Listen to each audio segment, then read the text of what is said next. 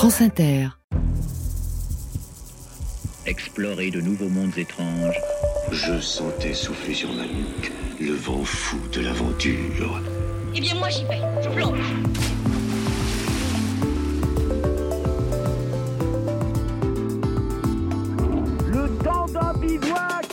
C'est l'histoire d'un jeune homme qui, à l'âge de 18 ans, a éprouvé le sentiment d'être devenu adulte sans avoir appris l'essentiel.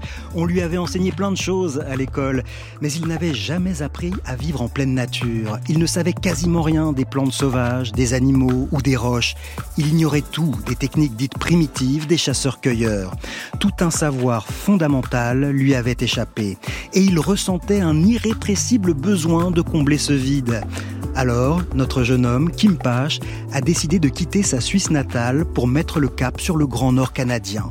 Il est allé à la rencontre de peuples autochtones, puis il s'est enfoncé seul dans des territoires sauvages, quasiment vides d'humains. Là, il a expérimenté un mode de vie semblable à celui de nos ancêtres de la préhistoire. Aujourd'hui, Kim Pache poursuit cette quête entamée il y a 20 ans. Devenu archéologue expérimental, il mène une vie de chasseur-cueilleur plusieurs mois par an au plus profond de la forêt du Yukon. Un parcours singulier qu'il raconte dans un livre intitulé L'endroit du monde aux éditions Artaud. Cet après-midi, Kim Pache nous emmène bivouaquer sur les terres sauvages du Grand Nord canadien. Et en fin d'émission, nous retrouverons Éric Birloès pour sa dernière odyssée savoureuse de l'été. Éric s'intéressera aux pérégrinations du hamburger. Voilà pour le programme de cette émission, préparée par Claire Tesser et réalisée par Stéphanie Texier et Paul Laporte, avec à la technique Gilles Gaillard. Soyez les bienvenus dans notre bivouac. France Inter. Le temps d'un bivouac. Daniel Fievé. Kim Là, je vais regarder. Ouais, c'est un élan. Oui, c'est vraiment de grosses traces. Ouais, ce gros mâle est parti par là. Et puis il s'est envolé. Je pense que ça remonte à ce matin. Ah, il y a aussi de grosses traces de loup. Les traces continuent dans l'herbe. Ce loup est passé par là. Là, il y a des traces, ça, ça pourrait être un jeune grizzly. Mais si c'est le cas, ça voudrait dire qu'il y a une maman qui est passée pas loin. Et puis là, je vois pas de traces de maman. Après, elle a pu passer dans les herbes, puis le petit plus au bord ou euh, dans l'eau. Là, on voit beaucoup de traces simplement parce qu'on a, une configuration qui, euh, qui le permet. C'est-à-dire qu'en fait, on est dans un canyon. Et du coup, c'est là où il y a toutes les rencontres. Tout le monde se retrouve concentré au bord des rivières dans ces coins. Et les moustiques avec aussi. Bonjour Kim Pache. Bonjour Daniel. Nous vous entendions à l'instant avec Stanley Njutli, un Amérindien de la communauté Gwich'in, en train d'observer donc des traces d'animaux sauvages que l'on peut croiser dans le Grand Nord canadien, dans le Yukon, endroit que vous connaissez particulièrement bien. Hein. Vous y passez la moitié de l'année depuis euh, maintenant une dizaine d'années, et vous y étiez encore, euh, je crois, il y a quelques jours. Décrivez-nous les lieux. Volontiers, oui. Alors, euh, ça fait à peine quatre jours que je suis euh, rentré, enfin, ou de retour ici en Europe. Euh, le Yukon. Alors le Yukon, c'est un endroit assez particulier, donc ça appartient au, au pays du Canada. Et c'est un territoire qui est très au nord, donc puisque sa limite sud, c'est le 60e parallèle, donc s'il fallait qu'on remette ça à l'échelle européenne, ça correspond peu ou prou euh, aux pays scandinaves euh, comme la Finlande par exemple, Mhm. qui, qui aurait la- à peu près la, la même grandeur par ailleurs. Donc ça a beau être un territoire du Canada, c'est la grandeur d'un pays européen. C'est déjà ça. hein. Donc c'est- très grand. Pour moi qui viens de la Suisse, d'un Oui. petit pays, c'est déjà quelque chose. Puis après, c'est surtout un pays qui est très sauvage en fait. On a donc une terre boréale, euh, des forêts boréales et arctiques sur la, la partie nord, et très très peu euh, d'humains. En gros, 40 000 habitants pour un territoire grand comme l'Espagne. On peut croiser très peu de monde dans une journée, surtout quand vous vous trouvez donc dans cette concession que vous avez euh, acquise, ce- ce- cet immense territoire dans lequel vous, vous vivez une partie de l'année, mais vraiment euh, comme un, un chasseur-cueilleur euh, au, au plus près de la nature? Alors en partie euh, oui, c'est-à-dire qu'en fait c'est mon souhait, c'est-à-dire ce que j'aime et ce qui me motive depuis toujours, c'est de tenter de retrouver en fait un, un lien avec une façon de vivre ancestrale. Parce que je pense que de, de répondre de façon la plus directe possible à nos besoins, nous reconnecte finalement à, notre nature biologique, tout mmh. simplement, et nous reconnecte aussi à un territoire, parce que quand on cherche à être autonome sur un territoire, on doit le connaître. Et puis vous connaissez aussi des tas de, techniques hein, que vous avez apprises au fil du temps. Euh, si je vous donne un, tas de silex, euh, vous êtes capable de, fabriquer une multitude d'outils. Oui, ah bah, tous les outils dont j'aurais besoin, effectivement. C'est-à-dire, par exemple euh, ah bah alors, on n'a pas besoin de mille outils quand on est dans les bois. On a besoin d'un tranchant déjà, d'un grattoir ou d'un racloir pour nettoyer des pots, pour gratter du bois, d'une scie alors qui sera pas l'image qu'on a de la scie normale, mais je veux dire un, tranchant dentelé, etc., mmh. etc. Mais l'avantage du silex, effectivement, euh, et, qui rend extrêmement intéressant cette technique, c'est qu'en fait, à partir d'un bloc, euh, d'un morceau de silex, on peut décliner tous les outils dont on a besoin. Vous avez réinventé le couteau suisse, en fait, euh, Kim Pache. Alors moi, je n'ai rien réinventé, mais nos ancêtres, en fait, avaient le couteau suisse dans la poche, effectivement, pendant des centaines de milliers d'années. Alors, nous verrons dans la suite de cette émission que vous êtes loin d'être un ermite asocial, puisque vous avez mis à profit vos savoir-faire, vous êtes devenu archéologue expérimental et vous travaillez avec les peuples autochtones. Mais revenons au hmm. début de l'histoire. Comment le Suisse que vous êtes en est venu à vivre au fond des bois, dans ce grand nord canadien, une bonne partie de l'année? Faut remonter à l'enfance. Hein. ça prend ses racines dès l'enfance, cette histoire. Oui, oui, puis il y a des choses en fait euh, effectivement encore un peu mystérieuses. Alors euh, peut-être le, le, pour l'instant, ce que j'identifie le mieux, c'est que j'ai un grand-père qui avait déjà fait une démarche finalement un peu semblable à son échelle à lui dans les années 70 euh, en Suisse romande, puisque avec sa compagne, ils ont décidé de, on va dire, quitter la course euh, à la carrière pour s'installer dans une petite maisonnette euh, en lisière de forêt mmh. en Suisse romande. Une sorte de cabane au Canada, hein, déjà. Ouais, c'est ça, exactement. Avec des panneaux solaires. Pour pour l'époque, c'était révolutionnaire et ça coûtait extrêmement cher. Mais une source, un jardin. L'idée, c'était une, une forme d'autonomie euh, mais avec beaucoup de modestie hein, sur le territoire euh, paysan suisse. Et ce grand-père, l'avantage, c'est qu'il avait du temps, parce qu'en fait, il travaillait moins que la moyenne. Euh, donc, à 50 ans, en gros, il était très disponible. Et j'ai passé beaucoup de temps avec ce grand-père, avec, j'ai l'impression, un calme chez lui qui m'a mis en confiance. Et donc, j'ai associé sans doute j'ai dû faire une association entre le calme de cet adulte qui avait du temps, qui m'écoutait, qui était là pour moi, et euh, la nature qui entourait finalement euh, le lieu de notre rencontre. Et vous passiez à ce moment-là énormément de temps, mais même assez petit, hein, à 7 ans, vous pouviez comme ça vous, vous enfuir, vous échapper en forêt et qu'on ne vous voit mm. plus pendant de, de longues heures. Oui, effectivement. Alors c'était d'ailleurs tout le souci pour certains de ma famille, euh, mais c'est rigolo parce que c'est vrai qu'au-delà de l'anecdote, il y a, y, a, y a quelque chose moi qui ai des enfants maintenant. Euh, j'observe que mes comportements à moi, enfant, sont pas commun chez les enfants en général. Oui. C'est-à-dire que moi, je m'enfuyais vraiment, quoi. Il fallait aller me chercher au milieu de la forêt. Euh, j'avais pas peur. À 3-4 ans, je partais déjà comme ça. Euh, donc, il y avait une attirance pour moi. Il y avait quelque chose qui m'attirait dans, dans le, non pas la nature, je n'aime pas tellement utiliser ce mot-là, mais dans le sauvage, l'indompté. Et, et, ce sentiment que l'école n'était vraiment pas faite pour vous, hein. vous. Vous avez des mots assez mmh. durs, un cadre sclérosant et mortifère. On éteignait petit à petit la flamme qui était en nous. Pour vous, vraiment, l'école n'était pas l'endroit où vous avez le plus euh, appris. Ah non, ah mais je reste sévère. Hein. Une école, en tout cas physique, euh, ressemble à tout point de vue à une prison, si on y réfléchit bien. Alors je sais que je vais pas me faire des amis en disant ça, mais cela étant dit, en disant ça, je ne condamne pas le fait de l'éducation. On s'entend bien, c'est les formes, certaines formes qu'elle a pu prendre. Et moi, clairement, enfant, parce qu'encore une fois, ça peut convenir à plein d'enfants. Simplement, moi, j'ai subi cette forme-là d'éducation qui ne me convenait pas. Euh, ça m'a apporté euh, sans doute euh, une bonne capacité de résistance. Donc je peux même remercier finalement ce cadre-là, parce que quelque part, ça m'a formé aussi, mais de façon indirecte. Une autre chose qui vous a formé, ce sont les livres que vous lisiez dans la bibliothèque de votre euh, grand-père, euh, dans cette fameuse cabane dans les dans la forêt euh, suisse. D'abord beaucoup de lectures sur les peuples amérindiens, et puis aussi des, des lectures avec certains auteurs qui trouvent un écho particulier, comme Jack London, l'auteur de l'appel de la forêt le titre hmm. original est euh, The Call of the Wild, l'appel du monde sauvage. C'est l'histoire d'un chien domestique, Buck, euh, vendu comme chien de traîneau euh, à l'époque de la rue vers l'or, et qui, confronté à la rudesse du territoire du Yukon, renoue avec ses instincts naturels. Buck était apte, voilà tout, et s'accommodait inconsciemment à son nouveau mode de vie. Civilisé, il aurait pu mourir pour une cause morale, par exemple pour défendre les enfants du juge Miller. À présent, sa décivilisation était totale, comme le montrait son aptitude à fuir toute question morale et par là même à sauver sa peau. Bref, Il progressait ou régressait rapidement. Ses muscles se firent durs comme du fer, et il devint insensible à la douleur ordinaire. Non seulement il apprenait par l'expérience, mais des instincts endormis depuis longtemps se réveillaient en lui. Il se débarrassait de tout l'héritage domestique, se rappelait confusément la jeunesse de sa lignée, le temps où les chiens sauvages couraient en meute à travers la forêt primitive et pourchassaient leurs proies pour les tuer. Aucun effort ne lui était nécessaire pour apprendre à se battre à coups de crocs acérés, vifs comme ceux du loup. C'était ainsi que se battaient ses ancêtres disparus.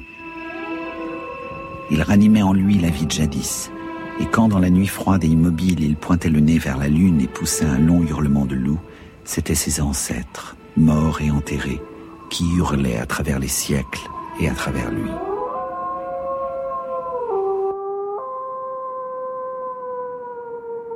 Extrait de l'appel de la forêt de Jack London, lu par Guillaume Gallienne, bien sûr. Alors ce récit n'est pas seulement un, roman euh, animalier, hein. on peut facilement transposer le cheminement de ce chien à celui euh, d'un humain. C'est un peu ce que vous aviez envie de vivre, Kim Page, ce retour euh, au monde sauvage, cette façon de renouer avec avec les racines, avec des des, des ancêtres.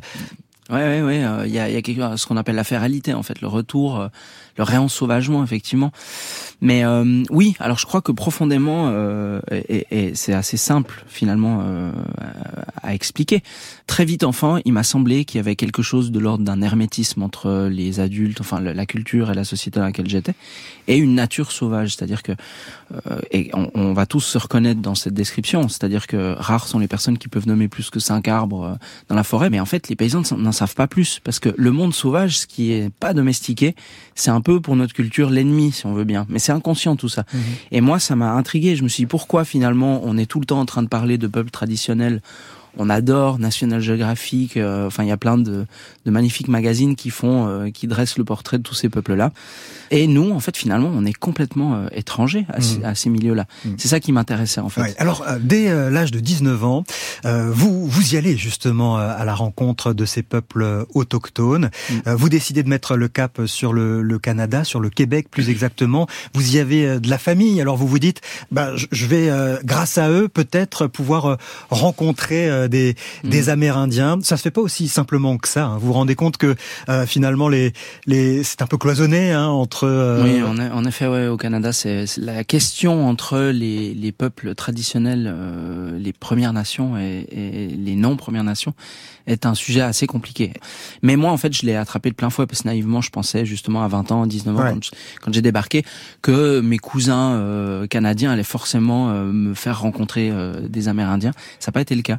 Mais j'ai fini par réussir à m'enfiler de façon assez incongrue finalement dans le Grand Nord québécois pour me faire accueillir par des Atikamekw. Ouais.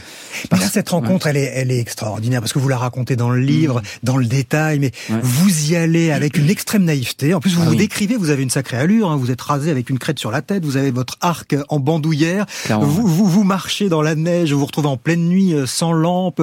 Vous êtes pris en stop. Finalement, vous frappez à une porte et vous tombez sur des Atikamekw qui se demandent mais qu'est-ce qu'un Suisse vient faire à la porte de notre maison? Ouais, effectivement. Bon, alors c'est une superbe histoire parce qu'en fait, euh, finalement, ma première rencontre avec les Atikamekw, elle se fait par l'humour parce qu'en fait finalement je me retrouve à cette porte à toquer au milieu de la nuit, au milieu de la forêt. Et j'ai été amené par d'autres Amérindiens qui me disent tu vas rencontrer la personne que tu dois rencontrer, mais qui ne s'attendaient pas du tout à me rencontrer si loin au milieu de la nuit dans les bois. Il y a quelque chose de très comique à cette rencontre et euh, elle met le ton sur, euh, je pense, une, particularité de beaucoup de ces peuples-là, qui est un humour euh, extrêmement riche et joyeux, profondément joyeux, et qui montre, je crois moi, la profonde joie qu'il y a euh, dans ces peuples traditionnels. Mais votre rencontre avec ces Indiens euh, Atikamek vous a quand même euh, déstabilisé, un peu surprise, un peu déçu, parce que vous aviez une culture, mais vous le dites, très livresque de, de ces gens-là, qui finalement avaient une vie assez éloignée de ce que vous mmh. imaginiez. Oui, mais alors en fait moi j'incarne de façon très basique, je pense, l'européen moyen. Je suis très standard en fait. Nous, en Europe, dans finalement un, continent très exigu, dans lequel on maîtrise la nature depuis longtemps, on a des fantasmes de nature sauvage. Et finalement, moi, j'ai mis euh, dix ans, mais peut-être plus, à détricoter ça. Finalement, mon, mon chemin, c'est un chemin de détricotage. C'est ôter des couches pour aller vers un essentiel que je vise, mais dont ma, mes représentations sont biaisées. Et donc, les Atikamekw, bah, c'est exactement ça. Ma rencontre avec eux, Moi, j'imaginais des Amérindiens qui font des prières avant d'abattre un animal, qui, euh, qui ont encore beaucoup de savoir traditionnel. Puis je me retrouve avec euh, des Amérindiens qui, en fait, sont sauvages, mais d'une autre façon. Et ça, j'ai mis beaucoup d'années à le comprendre. Mmh. Donc au début, j'étais rebuté par ce que je croyais être une acculturation de leur part. C'est le début d'une longue quête hein, pour vous, euh, faite de découvertes, de déconvenues et de prise de conscience. Un parcours initiatique que vous allez nous raconter. Kim Pache nous emmène bivouaquer dans les terres sauvages du Grand Nord canadien cet après-midi sur France Inter.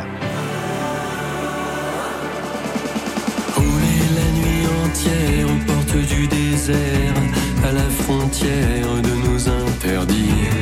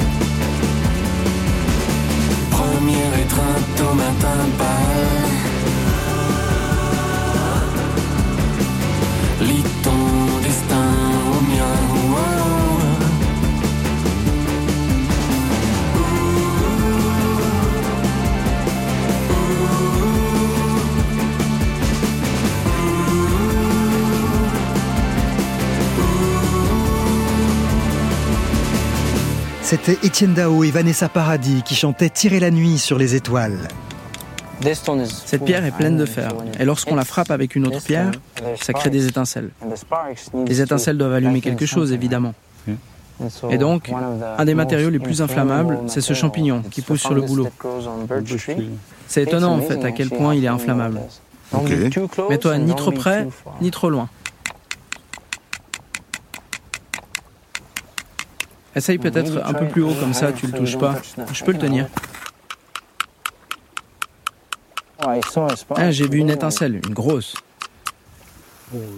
Oh, regarde-moi ça. Ouais, là c'est bon. Elle est vraiment toute petite. Ouais. C'est bon, elle tient.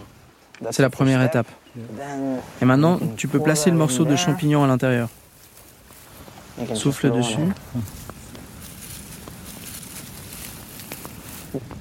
Souffle pas trop fort, mais juste en continu. Continue. Hey, that really worked. Ça marche vraiment. Unbelievable. Incroyable. On a fait un feu.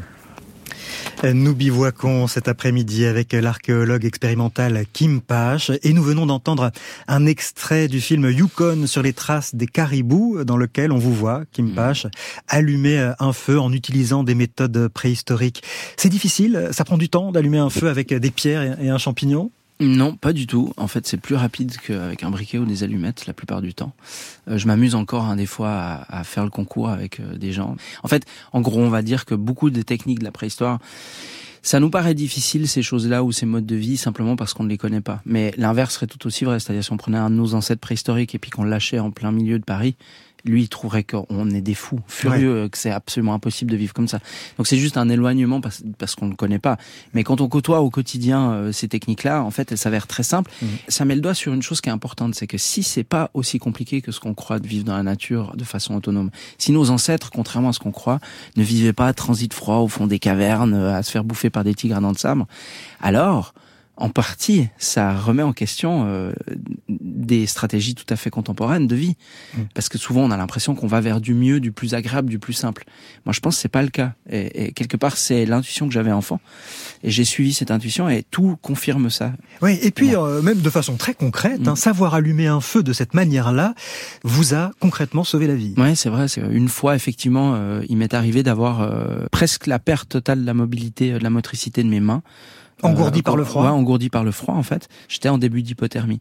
Et la seule chose qui m'a permis de faire du feu ce jour-là, c'est des cailloux parce qu'en fait les cailloux, je pouvais vraiment juste grossièrement en fait les tenir dans mes mains hmm. et en frappant un caillou sur l'autre, ben tout le monde aura l'image hein, de la nuit des temps quoi. Un humain qui tape sur deux cailloux. Il y a rien de plus euh, d'épinal. Et effectivement avec ça j'ai réussi à faire du feu. Et ce jour-là, je pense qu'il y a un petit déclic qui se fait. C'est-à-dire que jusqu'à là moi-même, je pense, je m'interrogeais sur euh, est-ce que si finalement j'étais pas dans quelque chose d'un fantasme folklorique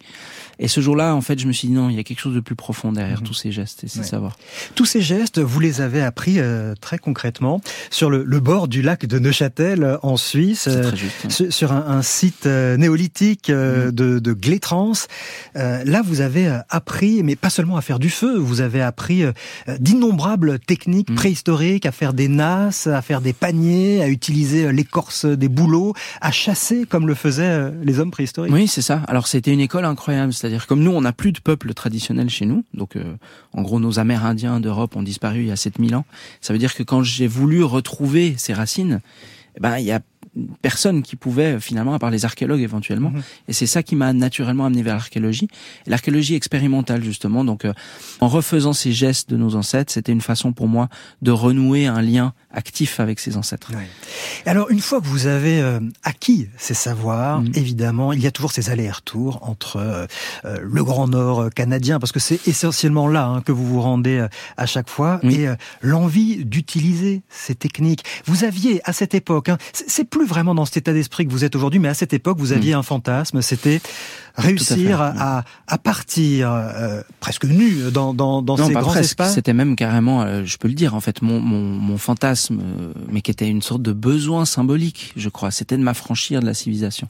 Donc j'avais imaginé, j'avais élaboré cette idée folle, pas parce qu'elle est infaisable, parce que je la trouve très peu réaliste aujourd'hui effectivement.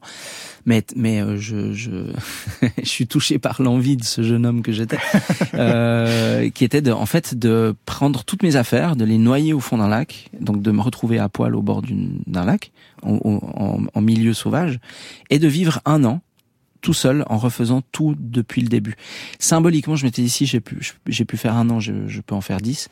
Et l'idée, c'était de m'affranchir de la civilisation. Mais je crois que euh, parce que voilà, le, le, le symbole est, est, plus important ici que parce qu'en fait, je, je n'y suis jamais arrivé tout simplement parce que un humain n'est pas fait pour vivre seul pendant un an. Si on le faisait à plusieurs, ce serait marrant. Mais mais euh, je crois que ce qui est important là dans ce geste là ou dans ce symbole là, c'était que pour moi, en fait, il y, a, il y avait vraiment euh, enfant euh, une sorte de rage je disais souvent, j'ai pas décidé moi d'être euh, né ici et là, et ça me va pas du tout ce qu'on me demande de faire en fait. Devenir grand dans un monde civilisé ne m'allait pas, ne me va toujours pas. Donc je me suis inventé un autre chemin en fait. Alors ce, ce chemin, euh, il est parfois euh, parfois tortueux, parfois scabreux. Euh, vous partez notamment toujours à la vingtaine en, en Colombie-Britannique. Donc là, on est juste en dessous de l'Alaska, le long du, du Pacifique. Et sous le Yukon par ailleurs. Voilà, sous le sous le Yukon, le long du, du Pacifique, toujours au Canada. C'est en été, hein, donc il fait plutôt le, la température est clémente. Mais par contre, il y a un paramètre auquel vous n'aviez pas trop songé. Ce sont les moustiques. Oui, les fameux moustiques. Dès que vous arrivez, vous vous rendez compte qu'il y en a beaucoup. Un, un, vieil Amérindien que vous croisez vous dit mais vous, vous allez euh, vous faire dévorer euh, par, euh, par parce que j'ai pas de protection en fait. Effectivement, il me voit sans filet euh, autour de la tête. Et, et vous, vous vous dites on verra bien. Effectivement. Ouais. À, à, ce moment-là, vous, vous voilà, vous, vous, y allez, vous ne vous posez pas plus de questions. Enfin, je me dis juste plus simplement, euh, si des ancêtres, euh, enfin des gens l'ont fait à l'époque, il n'y a pas de raison qu'on retrouve pas les moyens. Euh, ils n'avaient pas de filet de protecteur, donc mm. en gros, c'était une mise en une mise en situation pour moi qui forcément allait être euh, allait être fertile en gros. Alors, allait-elle être euh, fertile C'était mon idée, c'était le prérequis. Les nuits sont atroces parce que vous avez le choix entre étouffer sous la couverture mm. ou euh, dès que vous laissez euh, un petit bout de, de, visage pour respirer, vous êtes immédiatement harcelé par des mm. nuées de milliers de moustiques. Hein, ça a l'air absolument terrible. Vous avez le visage en feu. Et là où ça devient vraiment dangereux, ces moustiques auraient pu provoquer un drame, c'est au moment où vous décidez de, traverser une rivière. Vous mettez votre sac et vos affaires sur un, petit radeau. Dès que vous retirez vos vêtements, évidemment, les moustiques attaquent. Alors pour éviter qu'ils ne vous dévorent, eh bien vous vous précipitez dans l'eau. Aussitôt dans l'eau, je sentis le courant m'aspirer. Le froid me coupa le souffle, comme un coup de poing dans l'estomac. L'eau ne devait pas dépasser les 8 degrés. Je tentais désespérément de me hisser sur le radeau, mais chaque fois, il basculait et je replongeais. J'essayais ensuite de l'orienter pour sortir du courant, mais celui-ci le repoussait systématiquement vers la berge. J'avais beau nager de toutes mes forces, il était trop fort pour moi. Il me fallait attendre d'être naturellement porté vers l'autre rive. Le long de la rivière gisaient d'innombrables arbres. Certains restaient bloqués entre d'autres troncs toujours debout. Des branches s'y entassaient à leur tour et formaient des barrages. Le flot butait contre ces obstacles et creusait les berges sous les arbres avec une force redoublée. J'eus à peine le temps de réaliser la situation quand l'embarcation vint percuter de plein fouet le tas de bois. Sous le choc, mon radeau allait-il voler en éclats, laissant mes affaires se disperser dans la rivière? Contre toute attente, il tint bon. Mais complètement noyé par le flot, il se fit happer sous le barrage. Je me débattais pour ne pas être englouti avec lui. Extrait de votre livre, Kim Pache, lu par Eric Oswald, titre de votre livre L'endroit du monde, paru aux éditions Artaud. Vous allez finir par ressortir de, cette rivière. Le récit est bien plus long que ça. Alors on n'est qu'au début de ce qui se passe. Vous allez finir par en ressortir, mais absolument épuisé après bien des manœuvres. Ce jour-là, clairement, vous n'êtes pas passé loin de la, catastrophe. Oui, et puis c'est pas la seule fois, hein. mais ça c'est toute la beauté de l'ingénuité, de la naïveté, parce que ça m'a amené finalement. Euh, bah en gros, en fait, la, le, le, le, milieu sauvage dans lequel euh, j'ai fait ses pas était à, au rendez-vous, c'est-à-dire qu'il m'a il a répondu à mes attentes en me montrant exactement ce qu'il était, c'est-à-dire qu'en fait c'est une c'est une nature euh, beaucoup plus forte que ce que j'aurais pu imaginer. Mais encore une fois, finalement, à chaque fois toutes ces tous ces accidents potentiels, mais aussi les joies euh, parce que tout est opposé. Enfin, il y a, y a autant de joie que de que de peine finalement dans ces dans ces pas sont le reflet de de mon incompétence et quelque part de ma culture, de notre incompréhension de ces milieux. Mais à quel prix auriez-vous pu euh, le payer? On ne peut pas s'empêcher de penser au livre. Alors vous ne le citez jamais dans votre ouvrage, mais au livre Into the Wild de John Krakauer, qui, mhm. qui relate l'histoire réelle de Christophe Christopher McCandless, un étudiant qui rejette les principes de la société euh, moderne et qui part justement pour le, le grand Nord euh, canadien euh, ou les terres gelées de l'Alaska, plus mhm. exactement. Mais son aventure, pour lui, finit mal, hein, puisqu'il finit empoisonné euh, en s'intoxiquant avec des, des plantes euh, sauvages.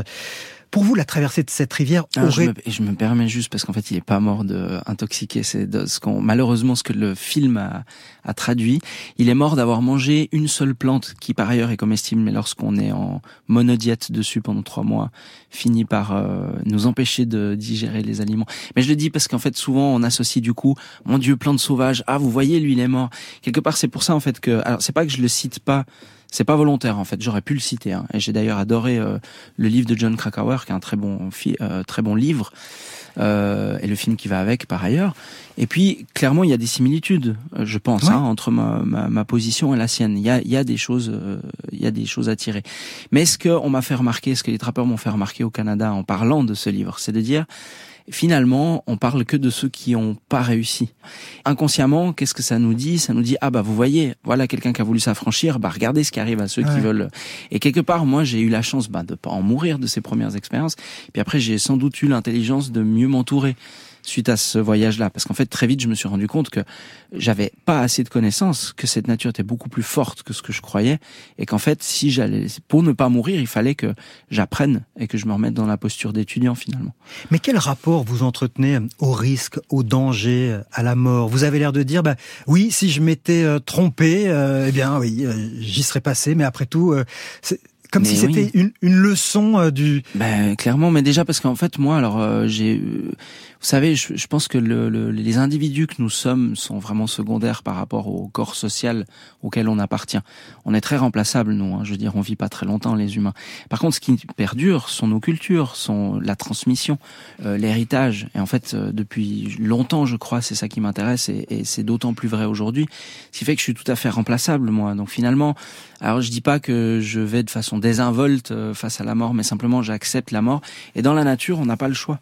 C'est-à-dire que voilà, la peut-être une des plus grandes leçons de ces milieux sauvages, c'est de nous remettre à notre place, à notre place de mortels éphémères. Euh, au fait que le danger, le risque font partie du jeu et qu'en fait c'est pas tellement intéressant de vouloir absolument les supprimer parce qu'en les supprimant on supprime la joie de l'incertitude et en fait il y a quelque chose de beau à ne pas savoir et à ne pas prédire ce qui va se passer le lendemain. Nous poursuivons notre chemin dans les grands espaces du Nord canadien avec vous, Kim Patch, dans un instant. Vous allez nous dire où vous ont mené aujourd'hui ces 20 années de quête à travers les terres sauvages.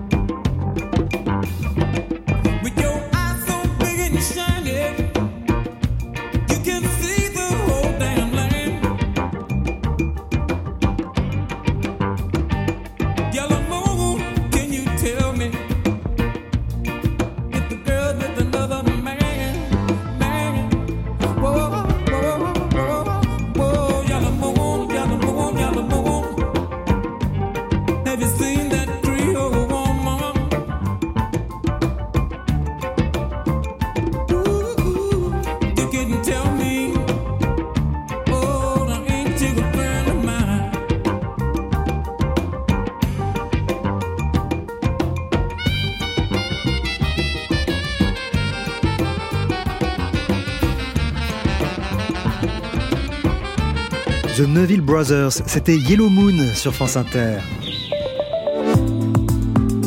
France Inter, le temps d'un bivouac. We're trapping in that winter and uh, we have our home on avait des cabanes en uh, bois. Et puis là où on chassait, on avait également des tentes. On vivait dans des tentes.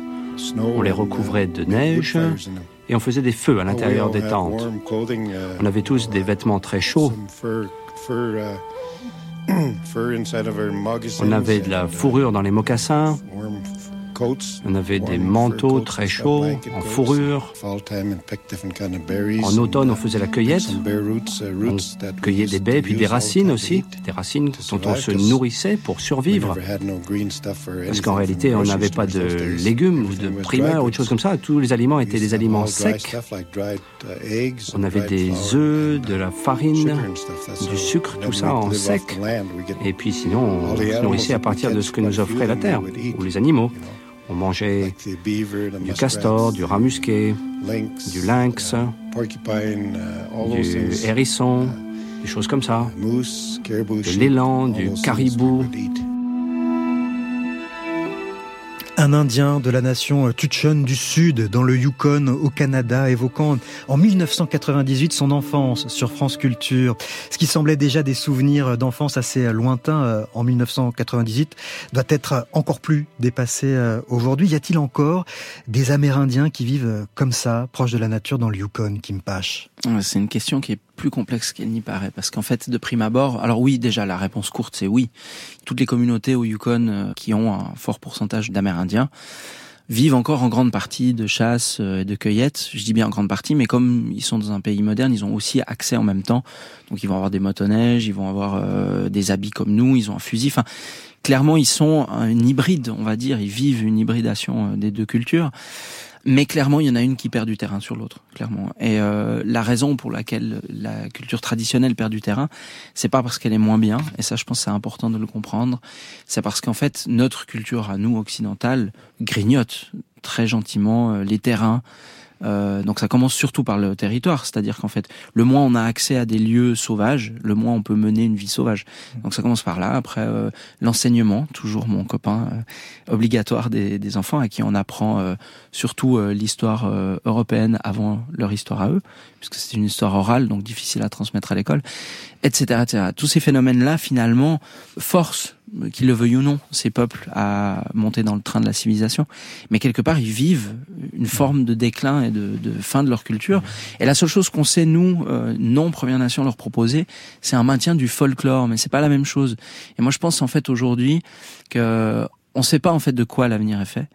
Et je pense que l'appauvrissement de la diversité au sein de l'humanité, c'est-à-dire de perdre toutes ces cultures-là, est une mise en danger à mon avis. Parce qu'en fait, en gros, moi, je fais le pari que si dans 10 000 ans, il y a des humains sur Terre, ils vivront sans doute de façon bien plus proche du mode de vie des chasseurs-cueilleurs, donc de ces peuples-là, que d'une autre.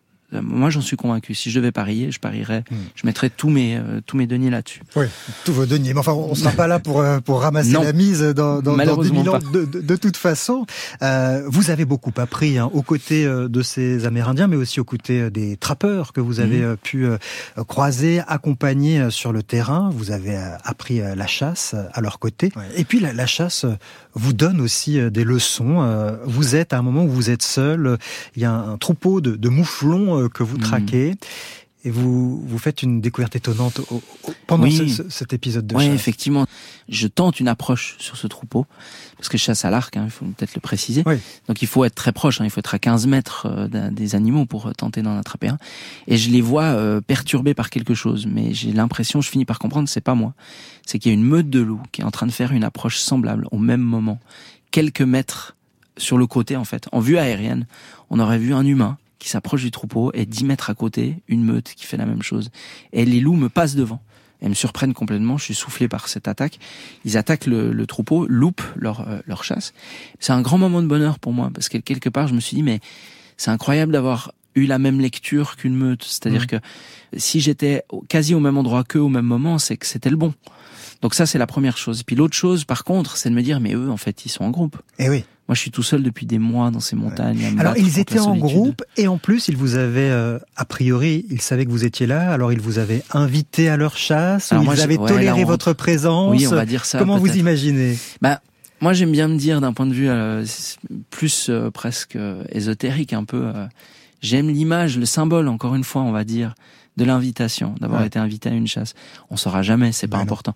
Mais le symbole est important. Et le symbole aussi de cette meute vous fait réfléchir. Vous vous mm. dites finalement cette approche que j'ai de la nature à ce moment-là. Hein, C'était mm. il y a euh, plus d'une dizaine d'années. Hein, mm. euh, je suis très individualiste dans cette quête. C'est une quête euh, solitaire. J'ai appris d'innombrables techniques pour survivre seul dans la nature mais je suis terriblement seul par rapport à cette euh, meute de loups. Ouais, c'est vrai. Alors c'est quelque chose que j'ai toujours eu intuitivement, c'est-à-dire le manque de la tribu. C'est d'ailleurs pour ça hein, que je me suis mis à la recherche de, de ces racines. C'est vrai. C'est de renouer quelque chose avec euh, avec d'autres. Mais ce chemin m'a amené finalement à l'époque à beaucoup de solitude. Et je crois que j'en prends conscience à ce moment-là que le chemin seul euh, n'est pas le bon. En fait, il faut trouver autre chose. Alors à partir de là, vraiment, je me suis acharné à déployer tout ce qui était en mon pouvoir pour ramener du lien euh, actif quoi dans le quotidien. C'est-à-dire que du moment que je m'ouvre à cette idée qu'il faut que je refasse tribu, s'ouvre à moi euh, des opportunités qui n'étaient pas présentes jusque-là. Et vous travaillez euh, notamment avec les peuples, on dit peuples premiers, mhm. les, nations premières du. Yukon. Finalement, vous vous êtes retrouvé sur ce besoin de renouer avec les racines. Ouais, alors c'est c'est vrai, c'est ça qui est assez euh, exceptionnel puisque à l'époque donc euh, mon travail d'archéologue expérimental me faisait refaire des objets euh, pour les musées du Yukon et un jour en fait on, des autochtones qui ont vu mes répliques ont cherché à, me rencontrer. Les objets que vous fabriquiez à, partir d'os, de, de, de, cailloux, des répliques d'objets protohistoriques en fait qui donc sont leurs ancêtres à eux sur place. On me demandait en fait d'en mmh. faire des répliques et quand ces autochtones voient les répliques eux pensaient que plus personne savait faire ça. Donc ils ont demandé à, me rencontrer. Et là, on m'a euh, expliqué, et c'était très touchant, qu'en fait, dans beaucoup de ces communautés, pas toutes, mais dans beaucoup des communautés euh, amérindiennes au Yukon, euh, il y a la volonté de maintenir, de perdurer ces traditions qui sont en perte d'élan. Et on m'a invité, ce qui est pour moi, j'en suis toujours euh, ébahi en fait, que été invité à réfléchir sur cette question-là. Et sans doute qu'effectivement le point commun c'est ça, c'est que moi je me considère comme orphelin de ses ancêtres, ses lointains ancêtres, et que j'ai fait une démarche proactive dans ce sens, et que quelque part cette démarche est finalement assez semblable à celle des gens qui aujourd'hui cherchent à perdurer euh, leur euh, culture traditionnelle. Et vous avez des, des échanges euh, très riches avec ces, ces, cultures amérindiennes, à l'image de cet échange avec votre ami Stanley mmh. Njutli, amérindien de la communauté Gwinchin. Il vous explique comment il utilise l'écorce de bouleau. Il a l'air pas mal celui-ci. C'est un boulot de bonne taille. Ouais, ça devrait aller. On peut commencer à l'écorcer. Avec un ou deux morceaux comme ça, on devrait pouvoir fabriquer plusieurs récipients. Ce qui est étonnant, c'est que l'arbre ne meurt même pas lorsqu'on prélève son écorce. Il continue même de pousser. C'est vrai, car cet arbre peut être utile à nouveau. Et les anciens disent toujours, ne prends de l'arbre que ce dont tu as besoin. Ne sois pas trop gourmand. C'est ce qu'ils nous disaient quand ils nous enseignaient la vie. Il y a longtemps, les bouleaux servaient à fabriquer leurs canoës. C'est un bois léger qui flotte et son écorce est étanche. Et on peut aussi l'utiliser comme un allume-feu. C'est un arbre très important pour nous. Cela fait partie de notre tradition, prélever uniquement ce dont nous avons besoin. Vivre euh, au plus près de, la nature, c'est aussi apprendre à, respecter euh, ses équilibres. Oui, alors bah, ça, me touche hein, d'entendre Stan, euh, mon ami Stan, qui a aujourd'hui 72 ans, qui est en pleine forme. Mais ce qu'il dit là, effectivement, est, quelque chose qui doucement devient une relique d'une attitude qu'ils avaient et qui est finalement en, disparition. Mais ça me touche parce que, en fait, je pense que dans ces mots très simples qu'il vient de dire, il y a euh, la pérennité des humains. C'est-à-dire que tant que les humains avaient cette exigence toute simple de se dire, mais en fait, on, on prélève que ce dont on a besoin et voilà quelque chose qu'on a perdu. Et voilà ce que je cherchais en fait. C'est tout simple. Hmm. Et j'ai dû aller très loin pour le retrouver. Merci Kim Pache. Je rappelle le titre de votre livre, L'endroit du monde en quête de nos origines sauvages, paru aux éditions Artaud. Un grand merci à vous. Restez avec nous. Dans un instant, nous avons rendez-vous avec le sociologue de l'alimentation, Éric Birloise, qui va nous raconter le long voyage que le hamburger a fait avant d'arriver sur nos tables et pas seulement sur celle des fast-foods.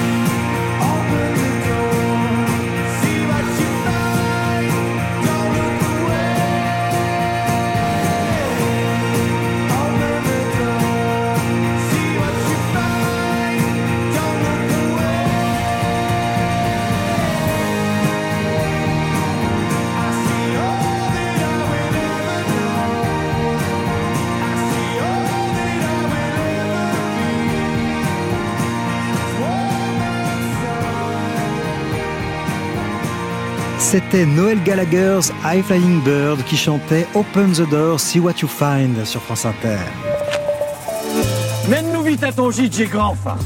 Votre restaurant, pour moi, c'est au bout du monde. C'est notre plat traditionnel.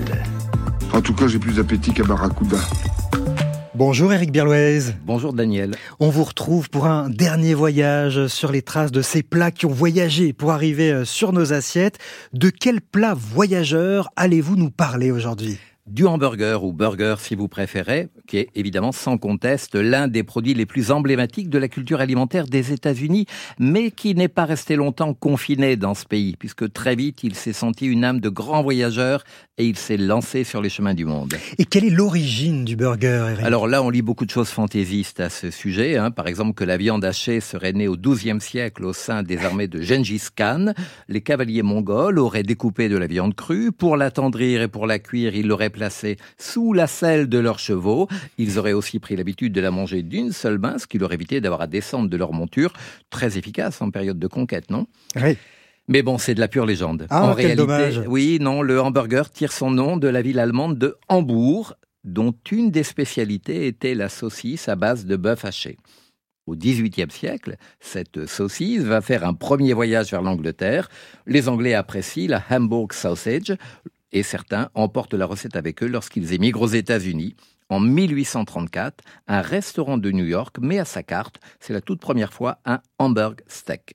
Et quel a été l'accueil par les clients? Enthousiaste. Alors il faut dire que le contexte est porteur. Dans ce début de 19e siècle, l'élevage bovin se développe rapidement dans les grandes plaines des États-Unis, ce qui a pour effet de démocratiser la viande de bœuf. De plus, sa vente sous la forme de steak haché mhm. permet au boucher d'y intégrer des morceaux de moindre qualité, du gras, du cartilage, etc., ce qui réduit le prix de vente. Bref, tout le monde y gagne. On commence alors à voir fleurir des stands mobiles qui s'installent à la porte des usines et qui proposent aux ouvriers, pour un prix modique, le steak de bœuf haché grillé. Oui, mais ce n'est toujours pas le hamburger que nous connaissons. Et non, pas encore. Ça, c'est seulement à la fin du 19e siècle qu'apparaît l'innovation qui consiste à placer la viande hachée entre deux tranches de pain. Son inventeur, ça, on ne sait pas vraiment. Ah et puis, troisième grand voyage, le hamburger retraverse l'Atlantique dans l'autre sens.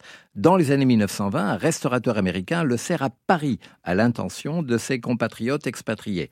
Au lendemain de la Seconde Guerre mondiale, des restaurateurs situés à proximité des bases militaires américaines en France proposent des hamburgers au GIs et les locaux, les Français, commencent à s'y intéresser. Mais bien sûr, la véritable explosion du burger est liée à l'implantation des premiers fast-foods en France dans les années 1970. Pour autant, Eric, les voyages du burger ne sont pas encore terminés. Et non, son expansion géographique, elle se poursuit sur tous les continents, mais chaque culture alimentaire locale adapte le burger à ses habitudes et ses préférences propres. Au Japon, par exemple, le burger peut comporter une galette de riz ou une galette de choux. En Inde, on sert des burgers très épicés et des burgers végétariens.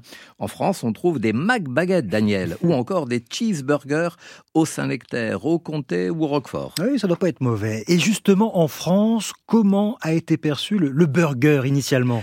Pas très bien. D'emblée, on l'a associé avec la fast-food et certains y ont vu même l'illustration d'une américanisation de la société, de la malbouffe, d'une nourriture standardisée qui détruit les cultures alimentaires locales, etc. Et peut-être vous vous souvenez, Daniel, c'était en 1999, du démontage, entre guillemets, mmh. du McDo de Millau par José Bové et un groupe de militants. Et aujourd'hui, où en est-on, Eric eh bien, en France, en 2017, les burgers ont détrôné en termes d'unités vendues les sandwichs jambon-beurre. Ah là là. Imaginez la révolution. Cette année-là, donc 2017, 85% de l'ensemble des restaurants français proposaient des burgers. Les fast-foods ne vendaient plus que un burger sur trois. Ah Alors pourquoi ce produit made in US a-t-il fini par séduire les Français à ce point?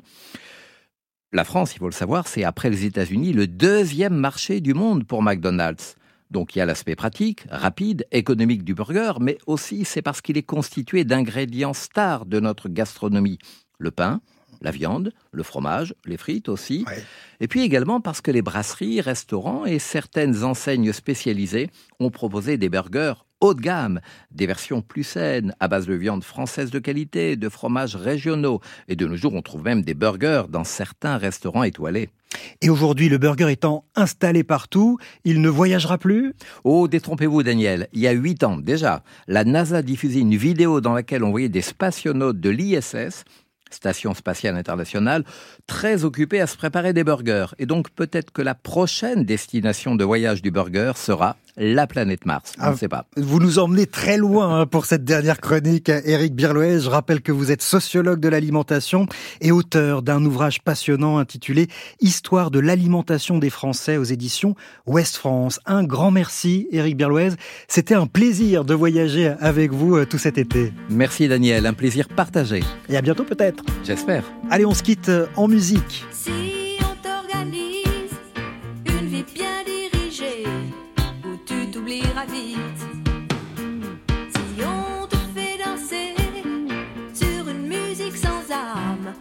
comme un amour qu'on. Si tu réalises que la vie n'est pas là,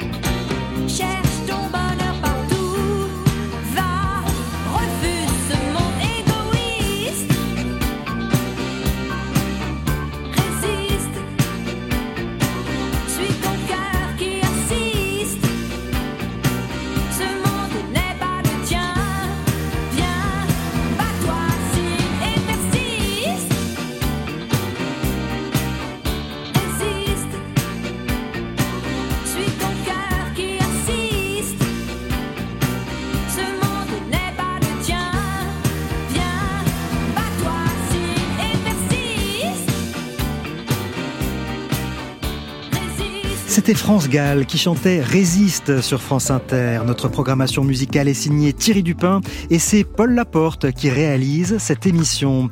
Le temps d'un bivouac replie sa tente. Vous pouvez réécouter cette émission euh, et les précédents épisodes en podcast sur franceinter.fr ou avec l'appli Radio France. Et vous connaissez le chemin pour nous laisser un message. Il y a les pages Instagram et Facebook. On vous lit avec toujours autant de plaisir. À demain pour de nouvelles aventures.